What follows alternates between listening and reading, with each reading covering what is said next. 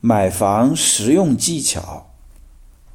我有一些朋友平时工作比较忙，每次看房时只能看一两套，在交通上要花一两个小时的时间。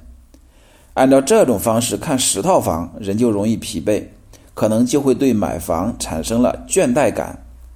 我自己买房时定下的策略是：确定标准，大量看房，速战速决。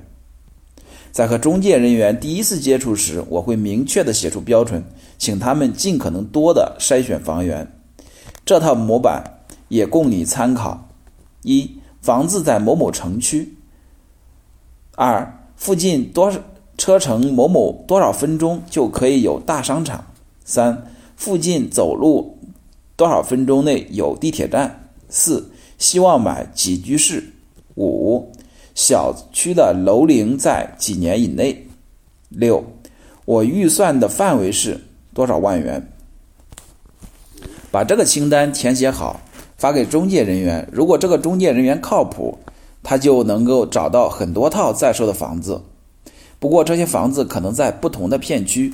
我的策略是，就是按照片区大量的看房。比如某一个地铁站附近可能有三个小区。每个小区都有几套符合标准的房子，我就集中一天的时间全部看完。用这种方式，一天看十套房，用一个月的周末时间，至少能看四十套房。看房的初期，可能你会遇到不错的房子，但一定不要冲动。我建议至少看四十套房再做决定。许多人买几百块钱的衣服都要来回的比价。但买一套几百万的房子所花的时间却非常少。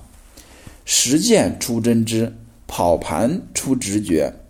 当你看完了四十套房以后，基本上是半个专家了。进一个小区，凭感觉就能感感受到小区的品质。走进一套房，户型、采光、通风，也能很快的抓住重点。在买房时，靠谱的中介人员很重要。因为买房的资金量大，流程复杂，如果中介人员的责任心不强，你就会遇到很多坑。为了避免这些坑，你可以把找朋友推荐中介人员。如果和陌生的中介打交道，可以从一个细节就能判断出他的责任心，看他是否会从买房者的角度点明房子的缺点。很多中介的人员进入任何一套房子，都会挑出房子的众多优点，尽量不提房子的缺点。如果他能够主动的提到房子的一些缺点，就说明他能考虑到买房者的利益。这样的中介人员往往能赢得买房者的信任。买房还有一点很关键，就是速战速决，别把时间周期拉得过长。为什么要速战速决呢？在前文中我们已经分析过，长期来看，大城市的好房产、好好房产一直处于向上的增长通道。如果你遇到了好的时机，就一定要尽快的做决策。